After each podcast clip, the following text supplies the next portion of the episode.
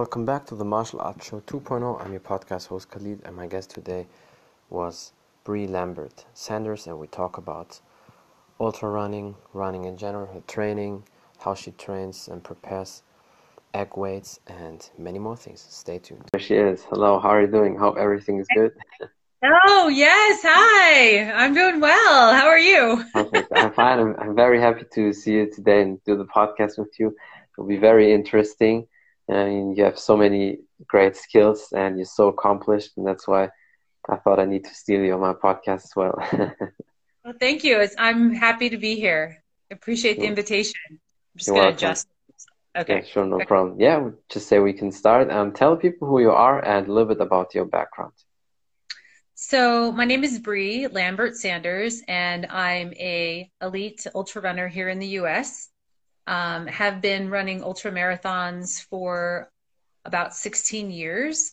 Mm-hmm. Um, I've completed just over 100 races um, wow. and um, have done Western States 100, Leadville, um, Wasatch, um, Tahoe Rim 100. I'm actually going to be going back to Tahoe Rim this July. I've won that particular 100 mile race three times. And let's see what else can i tell you i, I live in the bay area i'm also a performance coach um, and a personal trainer have been doing that for just over 25 years mm-hmm. and i'm also the co-founder and president of the running division for um, running pods by egg weights so egg weights awesome. I, yeah. I know you're familiar with egg weights. We can talk about that. So there's a lot of steps. Huge yeah. introduction. Sorry. Sorry. no, it's it's all good. Uh, you can take the whole time and say whatever you want. That's why the podcast is here. I think one reason why podcasts are so popular, and especially in America through Joe Rogan, obviously because he, I would say he's definitely the number one in the world when it comes to podcasts, is what I find out very quick. People, you know, like to have that chance because we're so busy, and especially the high achieving people. There's barely a chance when you can talk for an hour, two, three, or four, you know, with no interruption, and people really enjoy that and that's why they, they really tune in and watch sometimes you know the whole podcast from all these people because that's the opportunity like two or three times a year where you talk maybe for a couple hours about something you really like your passion. And otherwise we barely have a lot of time. It's like always you have 10 minutes here five minutes here. I imagine you're in the restaurant with two other people. Then after a couple minutes one person is on the phone the other person has to go quick to the toilet. Then suddenly you see somebody coming also to the table and you just wave at that person and you talk here and there's no uh, flow. So that's why i think it's great with podcasts that you can really take all the time you want for you know introductions or whatever. Oh yeah no and i totally agree with you. I think that's a great point. I think a lot of people are just like so busy you know doing so many things and it's like to have an opportunity to just like slow down and just hear a conversation about to your point that you're passionate about is is yeah. really is really great. So definitely. Yeah, before we go into all these details, how did you get into sports and working out? Did you start running as a kid or teenager, or did you do something else? Yeah, so that's uh, so I actually started running when I was in middle school, um, mm-hmm. and then did some running in high school but I was never really a competitive runner until So just after. for you, like jogging, being fit. Yeah, yeah, exactly. I just wanted to be fit. I like to, I love to run. I pretty much came out of the womb running, to be honest. Like I was always a big mover, but yeah. um, you know, I think for me, it wasn't until I got into college that I started to think about like running and cycling and really competition. Um, before that, I just, I just like to, you know, do mm-hmm. whatever it was that my PE teacher told me to do, quite honestly. Yeah. And then I kind of dabbled, I dabbled in cross country track and field, but really I didn't do it competitively in anything in that space until after I got out of high school. Mm-hmm. And then you started really competing and, you know, wanted to achieve like, or at least a touch uh, professional level.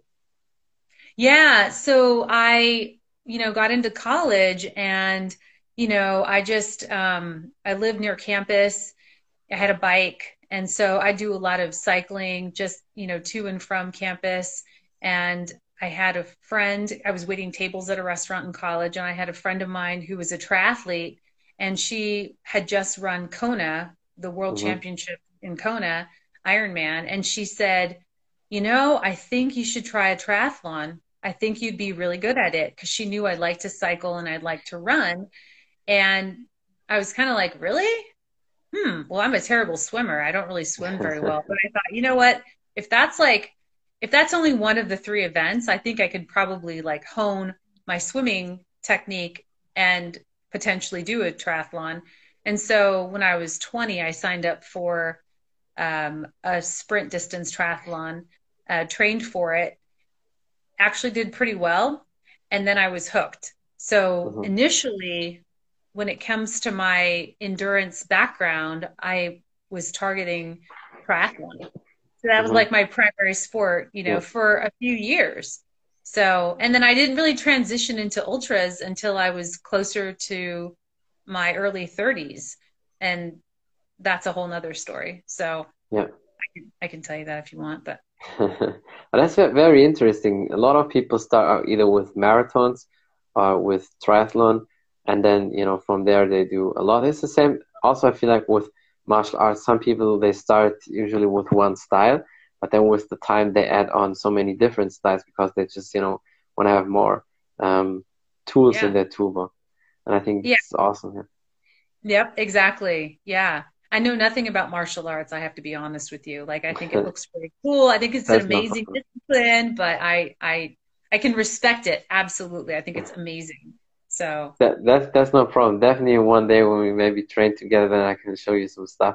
But you have also something very cool from for martial artists and the egg weights or you know there's so many different variations. So tell people a little bit about that. How did you get in touch with the egg weights and how do you work with with them with that company and especially for running what benefits are there and yeah, yeah whatever you want to say. Yeah.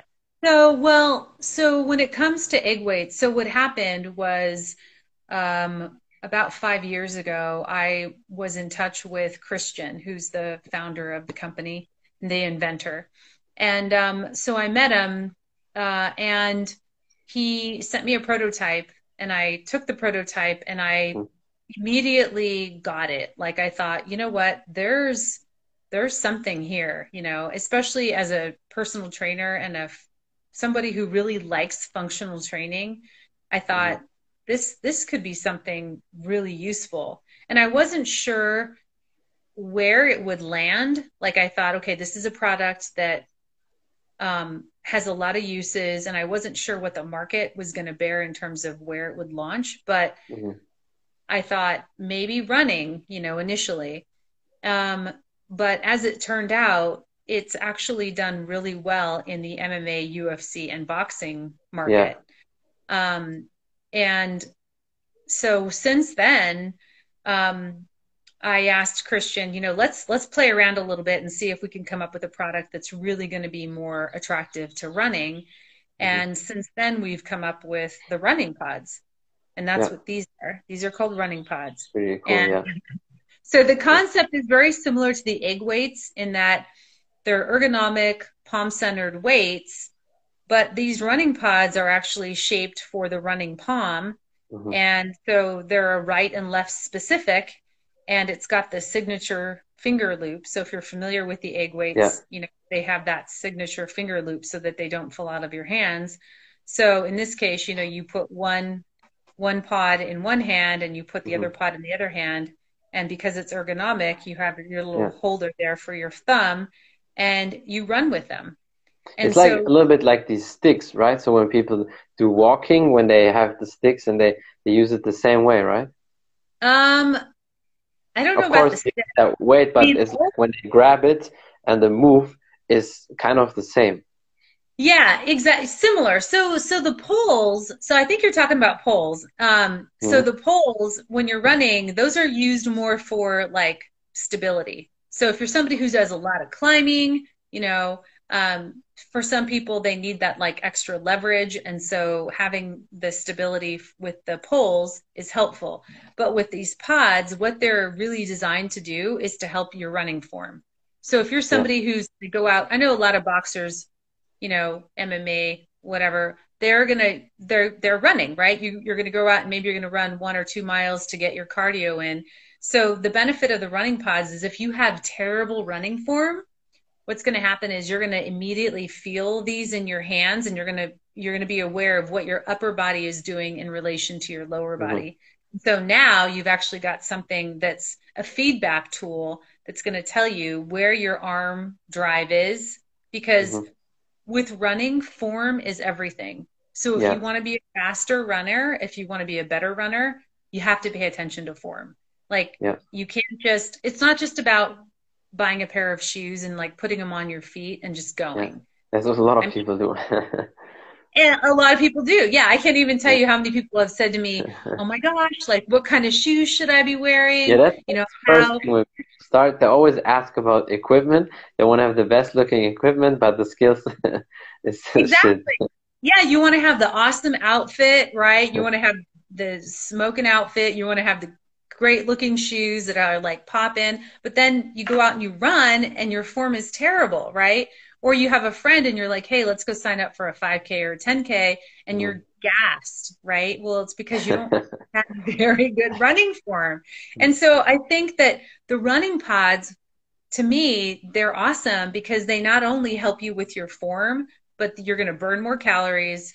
You're going to pay attention to what your core is doing um, you're going to pay attention to your stride. You're going to pay attention to, honestly, they're amazing functional. It's a functional tool as well. So if you're someone yeah. that likes to do like planks or any kind of, you know, burpees, jumping jacks, it just elevates the workout. So mm-hmm. I think they're super versatile and they come in a cute little bag. Well, you, I think the bag might be extra, but look at this cute little egg weights bag. That's really cool. Yeah, and you can take it everywhere. Yeah. And we have colors. See, I have a little display here. We have purple. Yeah. I'll show you purple. There's the purple. For the ladies, definitely. Look at the cool box, you know, packaging. But the back of the box has this great, you know, description of what good running form mm-hmm. looks like.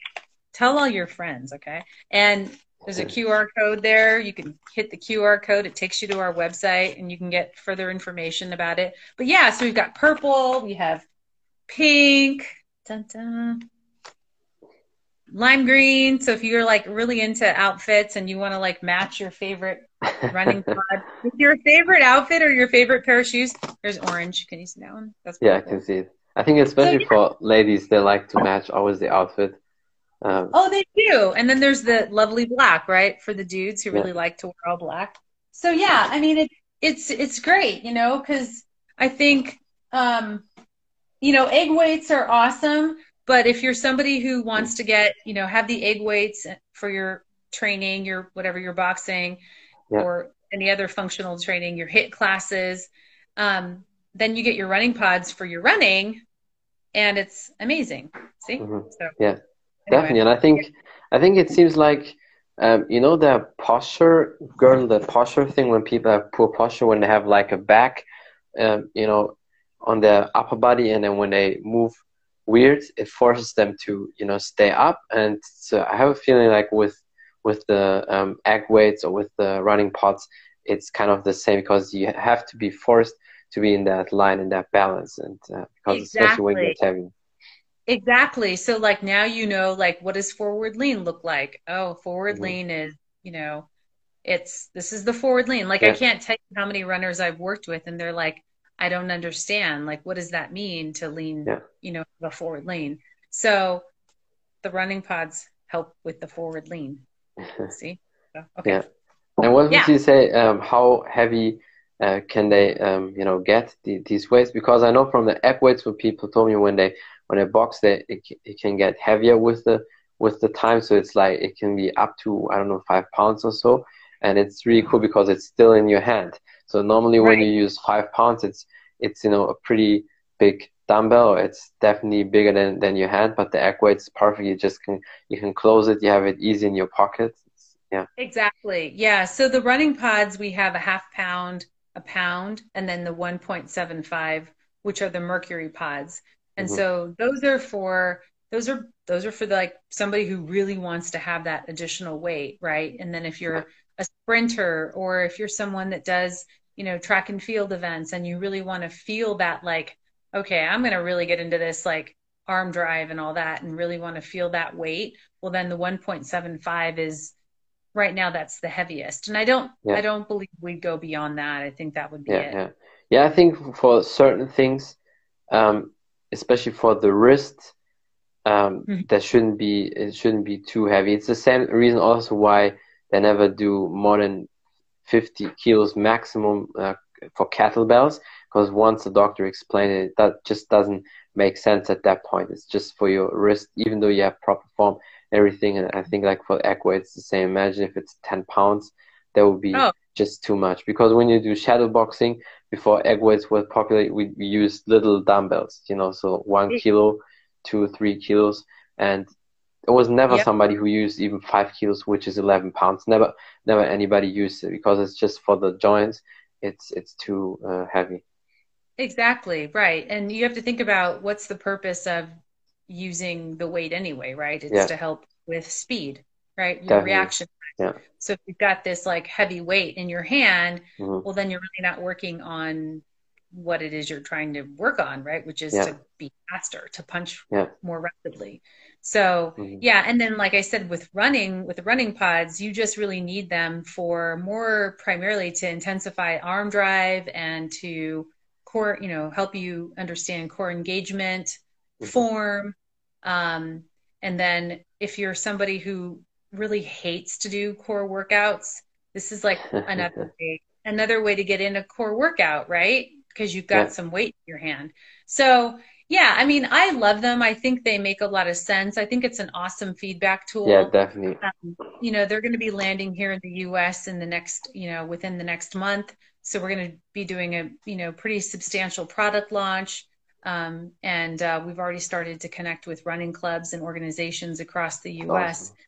And hopefully, we'll infiltrate the global market as well. Yeah, you know? it has to because as I said to you before, I cannot wait more than a year again before it comes to Europe because I might have to find another way to sneak them in because yeah. I can't let people have have too much advantage towards yeah.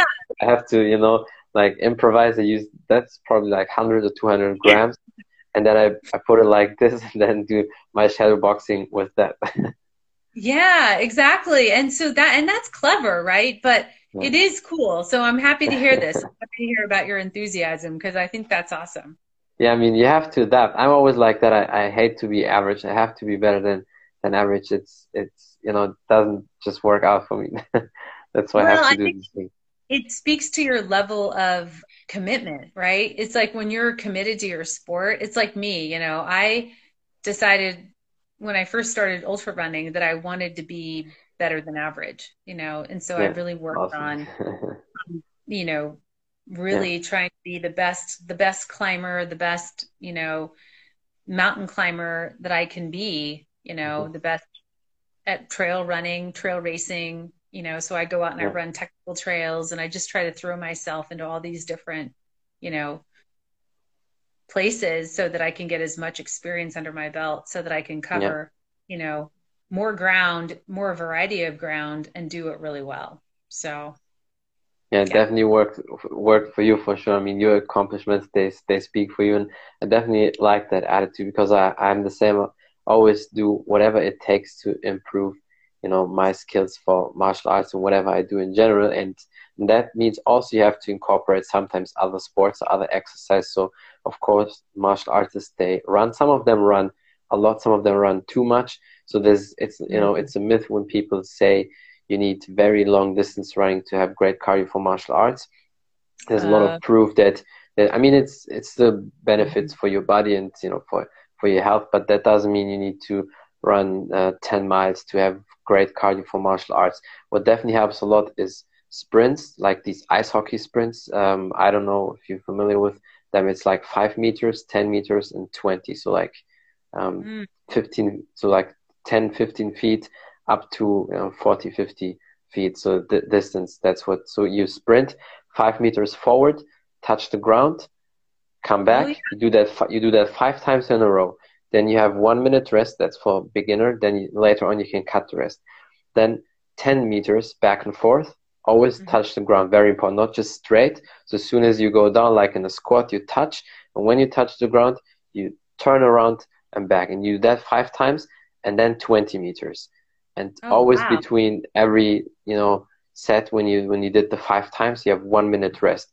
And then with the time when you get more and more advanced, you can cut the rest to 30 seconds, sometimes even just 10 seconds. And that really pumps your heart rate up, as you know from running and all that. And that gives you the um, additional cardio for, especially for martial arts or in general for athletes when you need to be explosive.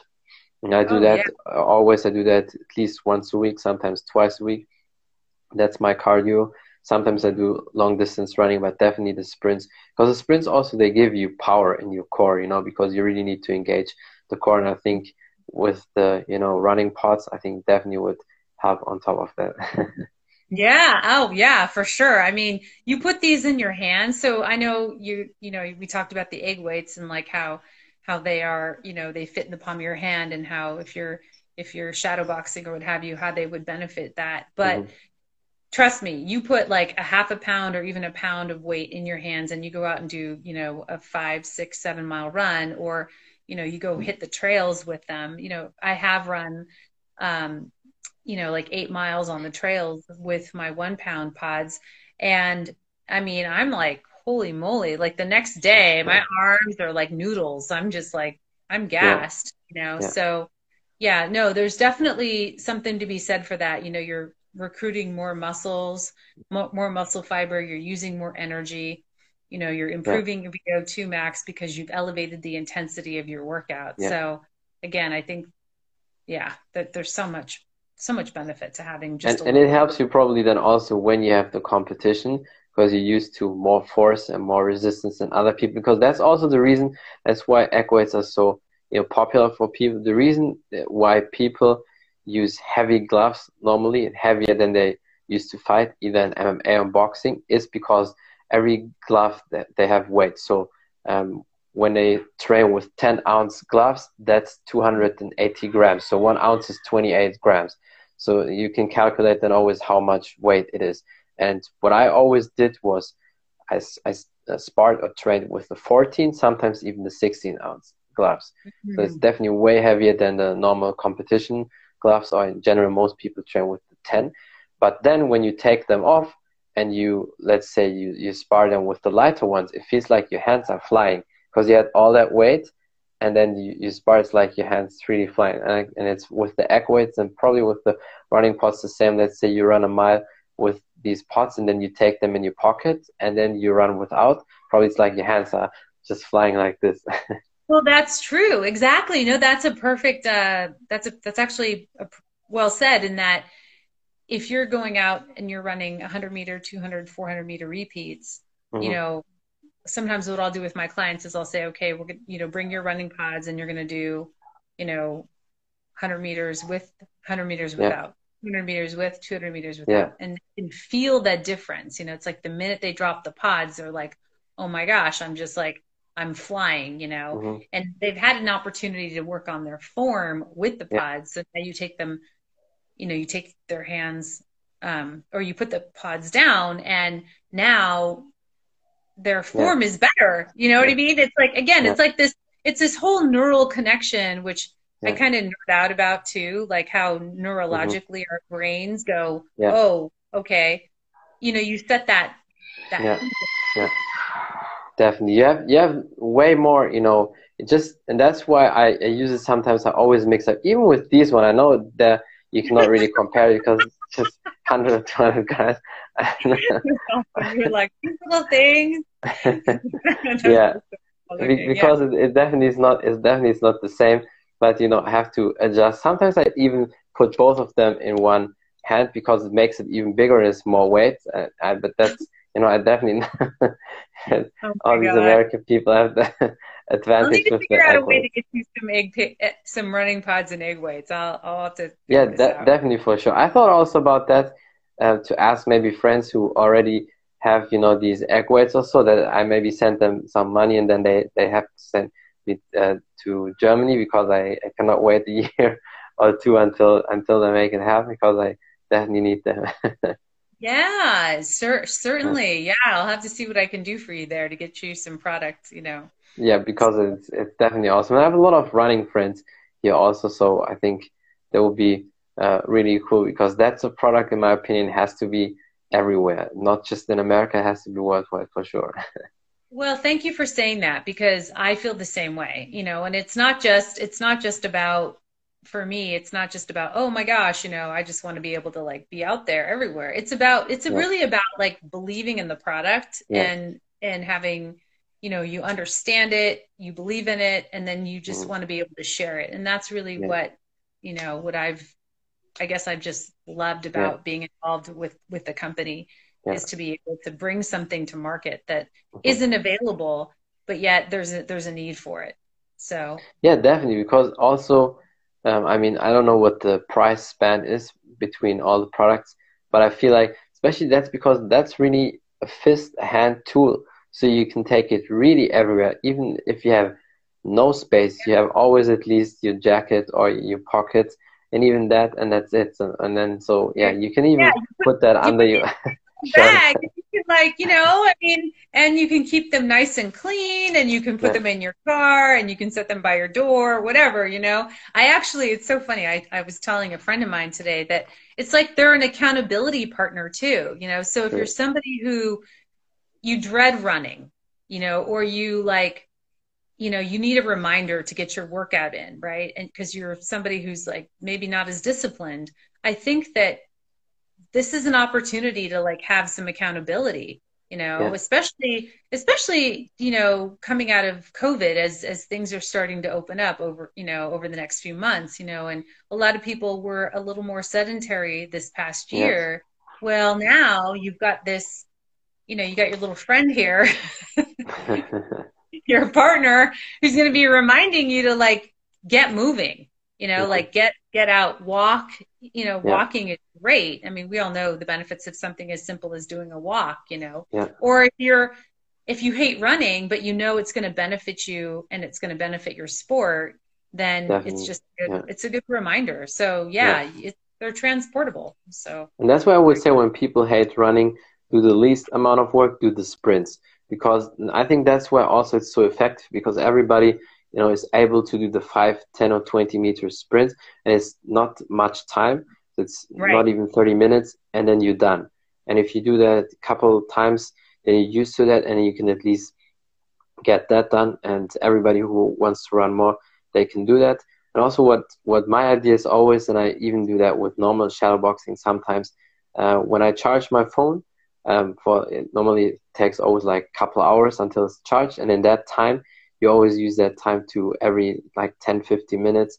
You know you just do sh- uh, some shadow boxing or in that case you could use these egg running pods and can do some quick exercise and then you get back to uh, the things you do. And then every 10 15 minutes you do again like uh, two three minutes a couple drills. And i think with that you get moving all the time because you're not supposed to sit for hours and hours in the chair all the time in general down. And you should uh, stand up every 30 minutes and do some activities. And i think that's a good tool. So every 30 minutes you stand up and you do some exercise for 5 minutes 10 minutes and then you can sit back again. And then you do that again. And with that you have always some activity on top of your normal training anyway. I think that's like a perfect plan to get moving Yeah, no, I think that that actually is great and it makes sense, you know, and I think that we that's a perfect way to take a look at it, you know. I mean, um, I, I one of the things I hear a lot is that when people say, "Well, I don't run, I don't know how to run," or, you know, um, I hate exercising, but I know it's good for me. I mean, yes, it is good for you to exercise. We have to keep moving. Otherwise, if you don't, you're going to be unhealthy and you're going to gain a bunch of weight. It's like that's just that's just the bottom line. You know, I'm just keeping it real. But you know, again, if you are somebody who you need some kind of motivation, well, these are fun. You know, these are cute little motivators. And if you have like a friend and you're like, hey, let's get our running pods and go for a walk, you know, or go for a hike or whatever, we're going to burn more calories. You find, you know, you pair these with your favorite outfit. It's like, I don't know, it's just it's like a little happy pill, you know what I'm saying? So it's like you can actually now have I don't know, something yeah. that just kind of motivates you more to get outside and and move Definitely. it. You know? Especially so, for most people, because most people need motivation anyway. Uh, yeah. I'm, I'm one of these few people who definitely don't need it because I think when you have a passion and I can imagine for you it's probably also the same. When you have a passion for something, you are motivated, so there's no question about that. But I think stuff like that, little tools, colorful things, it's always for people good motivation. And also, I saw now there's something up for kids. So, um, how that yes. how did that come? And uh, can you tell people a little bit about that? Yeah. So the youth pods, um, I, I think again, it's because kids, especially nowadays, they aren't moving. They're just That's not true. as active. Very I sad, mean, yeah. They're, they're, gaming. You know, they're, yeah. they're they're they're not as motivated to get outside and to climb trees and to yeah. take to take get a, all fat and and that yeah.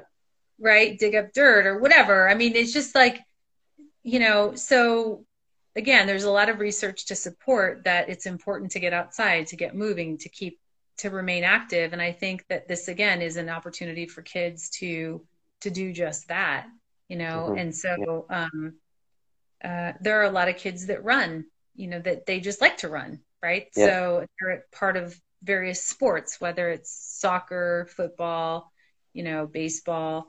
Um, so they it's conditioning, right? It's about it's about getting kids moving, get them conditioned and um, so I think that that that we realize that this is an an opportunity to to get kids more active. Yeah. You know?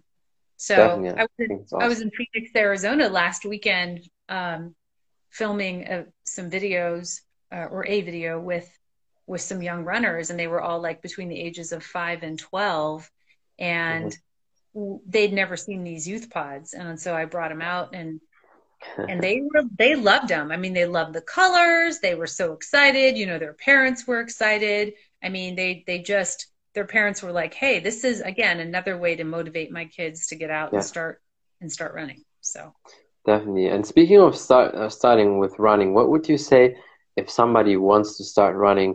How to prepare and step by step getting to the next level, maybe up to you know doing a marathon or you know extreme run, ultra run or whatever.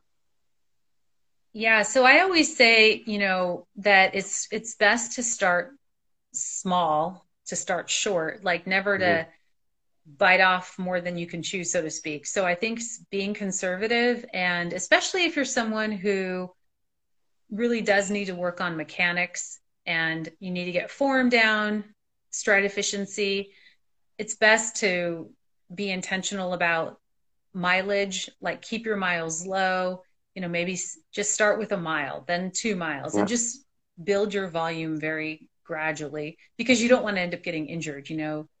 Common injuries are sure, plantar fasciitis issues patellar tendonitis. I mean these are the these are the top three you know. Mm-hmm. so i think the best way to build mileage is to start slow be conservative work on form learn about form drills and the, the importance of them understand the importance of stretching and then sign up for a 5K and yeah. then sign up for a 10K, you know, and just kind of see how you do with the short distances mm. before you decide to jump up to a half marathon, marathon, and certainly an ultra. I mean, once you start yeah. getting in 50Ks, 50 miles, 100Ks, 100 miles, once you cross that marathon barrier, so to speak, yeah. then you're talking about a whole new yeah. program. I mean, you have to There's know like about Champions League level. Yeah, I mean, you have to you have to really pay attention to nutrition. You have to pay attention to to volume. Yeah. I mean, there's just so many more things that go into the bigger distance. Um, yeah. And then you have to decide, like, are you a road runner or are you a trail runner? You know, do you like elevation? Do you like flats? I mean, yeah. so rather than get all into that, I think you need to start just slowly you know, pay attention to how you progress and then mm. Sign up for an event, see how you do at the event. I mean, maybe it's a 5K, you crush the first mile, but then the second and third mile, you're like gas and you're like walking to the finish line. Well, maybe you need to stay there for a little bit. You know what I mean? So I think that's really important. I, I always tell runners that um, I've wor- I work with that it's really important to pay attention to your body. Like, how does mm-hmm. it feel? You know, because I can tell you, oh, go out and run tomorrow go out and run five miles or go out and run 10 miles, you know, and then you're like, yeah, I'm super fit. I can go do that. And then you go and do it and you're like dead the next day, you know, the yeah. day after something. Or maybe mm-hmm. you don't even make it to 10 miles. Maybe you just get to like six and you're like, I'm done. So I just think it's really important to pay attention to your body. And speaking also about form, I mean, that's one very important thing in every sports but I feel like so many people are also not ready for running. They either either have an anterior pelvic, so when you have that, it's no surprise when they get you know lower back pain and issues after a couple miles, or they have um, flat feet or feet tucked inwards or outwards, and then yeah, it affects the knees and, and, the hips and all that. And also shoes is also very important. If you run with you know Nike Air Max, that's also no surprise. if you have issues, yeah.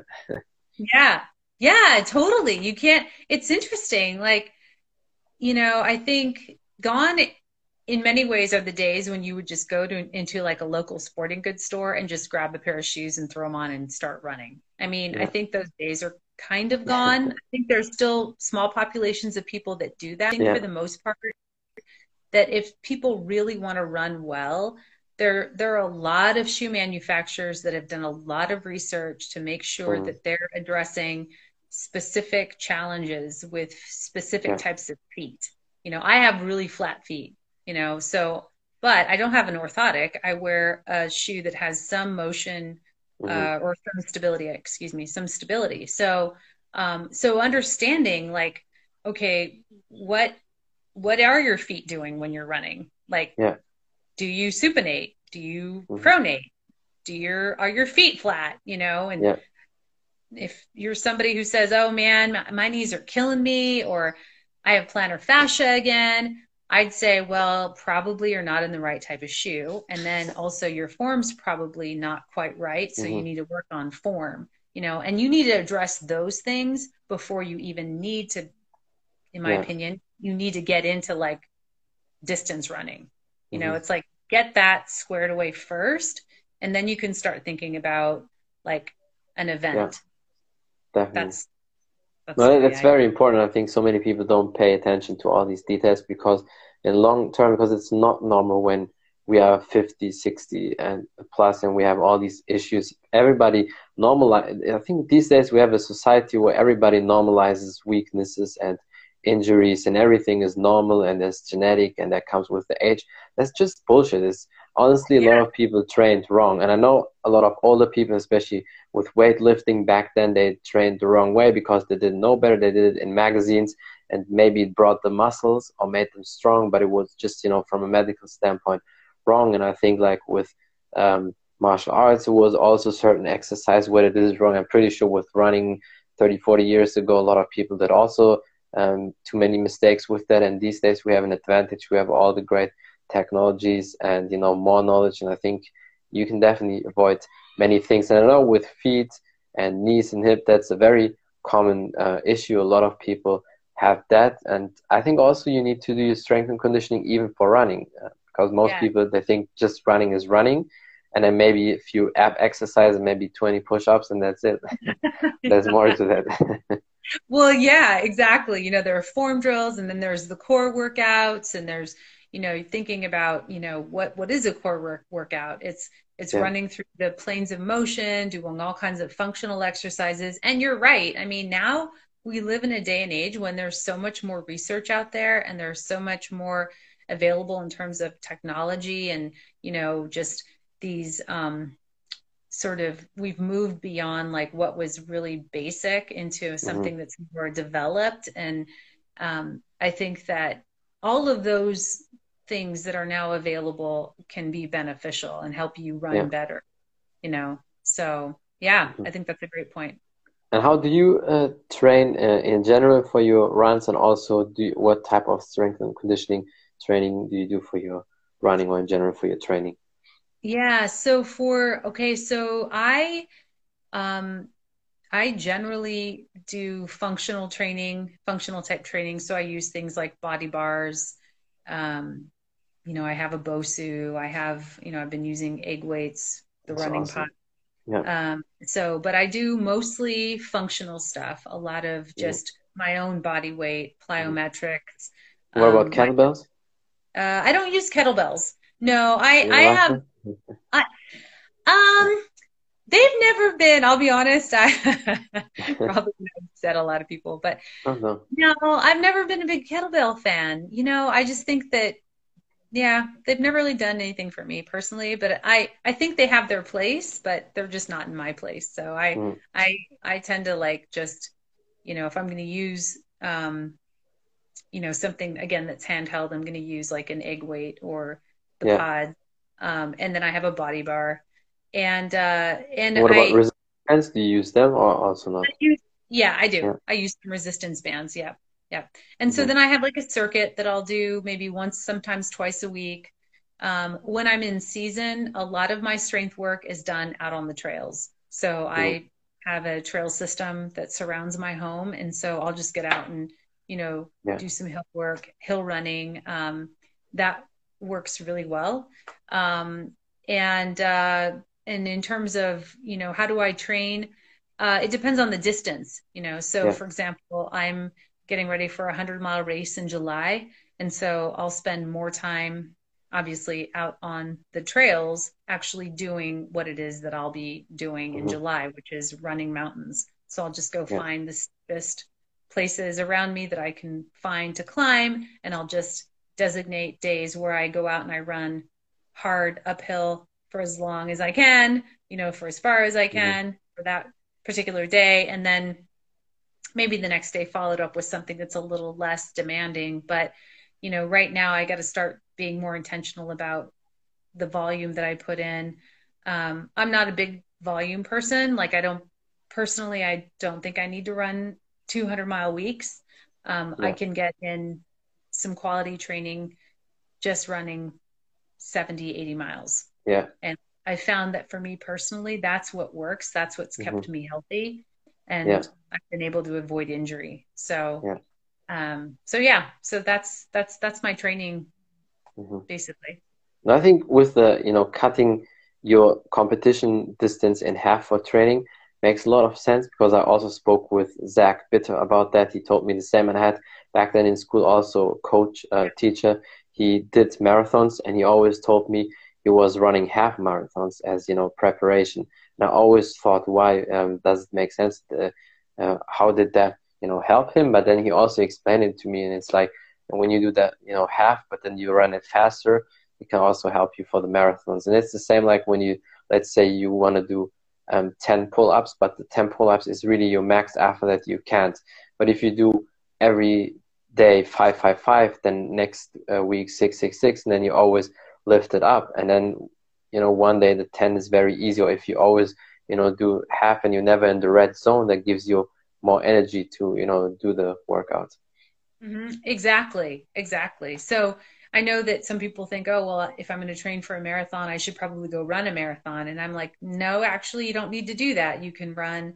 Yeah you know you can practice and run a 18 to 20 miler maybe three weeks out but it's consistency over yeah. time it's that cumulative um, buildup that is better for your body than trying to go out and run high mileage mm-hmm. every single day.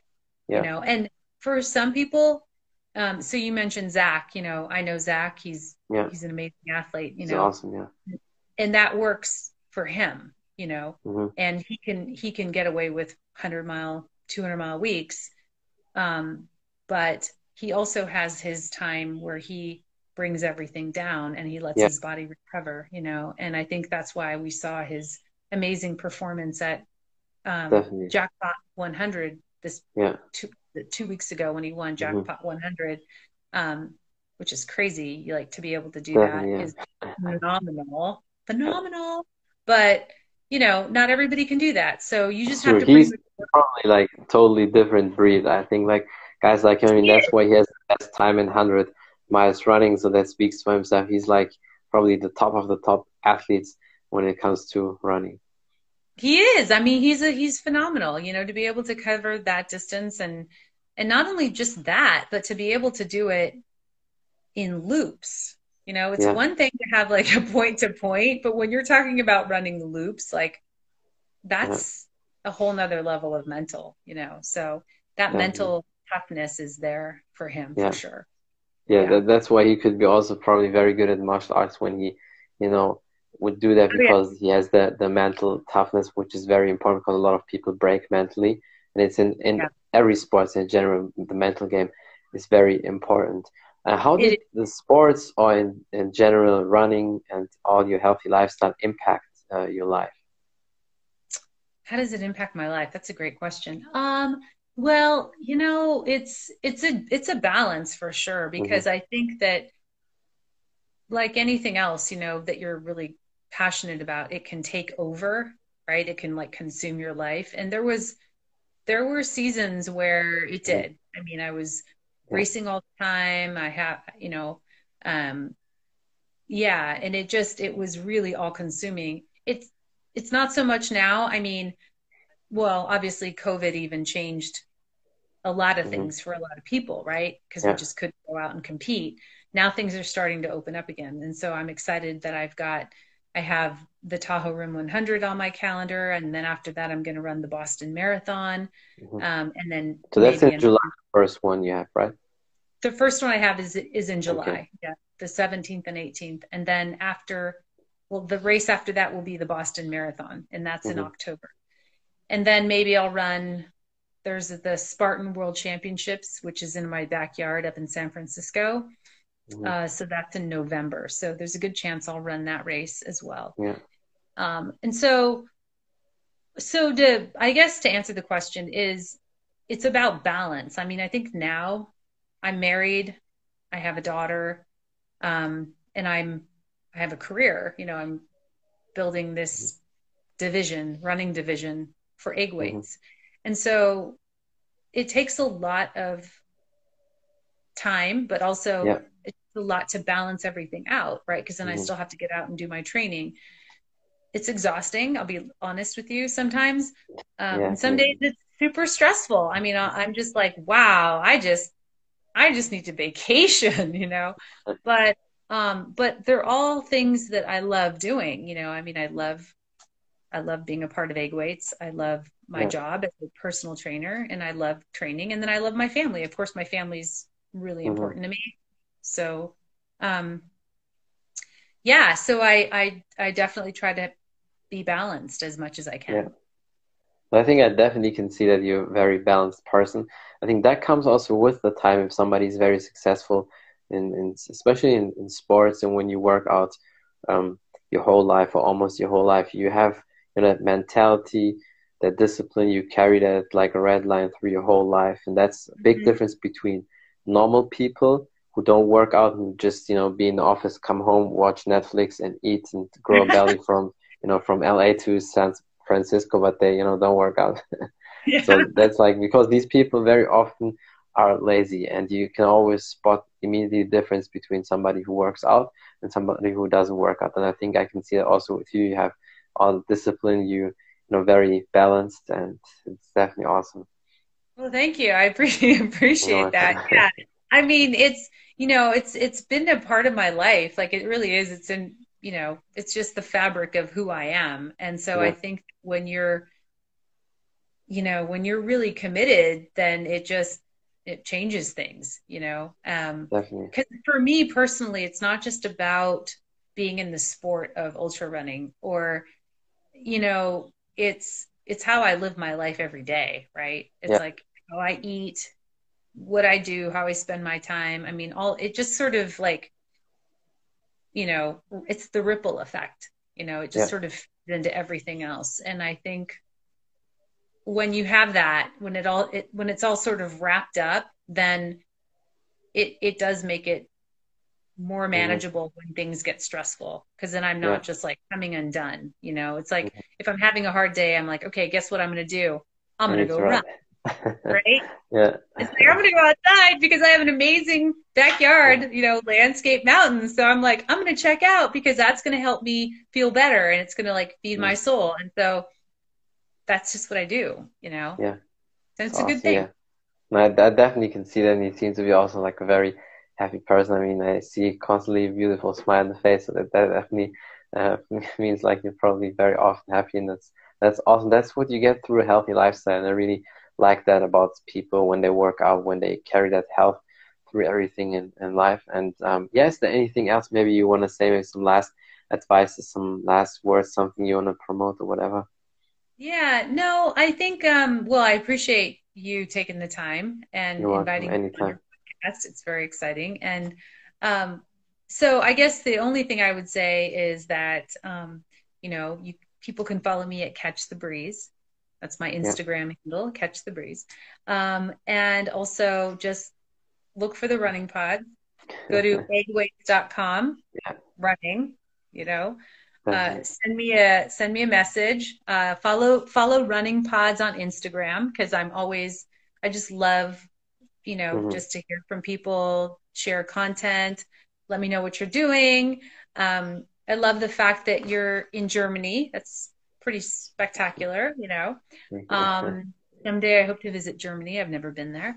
Um, what else? That's it. You know, just just thanks so much for the conversation. It's been fun. Yeah, definitely. Anytime. I really appreciate you a lot, and I hope we can talk soon again.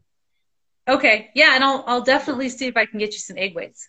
So Yeah, that would that would be so perfect. I, if if I get that, I think I'll be thankful for the rest of my life. all right, well take care. Yeah, you too. Bye. Thank you. Bye bye. That's it from the Martial Arts Show 2.0. I'm your podcast host Khalid, and my guest today was Bree Lambert Sanders, and we talked about her journey into ultra running, her training, how she prepares for competition, egg weights, tips and tricks for you out there how to run properly, and many more things. Thank you for watching. Thank you for listening. Don't forget to follow her on Instagram. Follow me as well. And if you want to know more about the podcast, on all available platforms, but uh, most people probably listen on Spotify and iTunes. Just type in the Martial Arts Show 2.0 and you will find it. And thank you for the support. Until next time, bye everybody.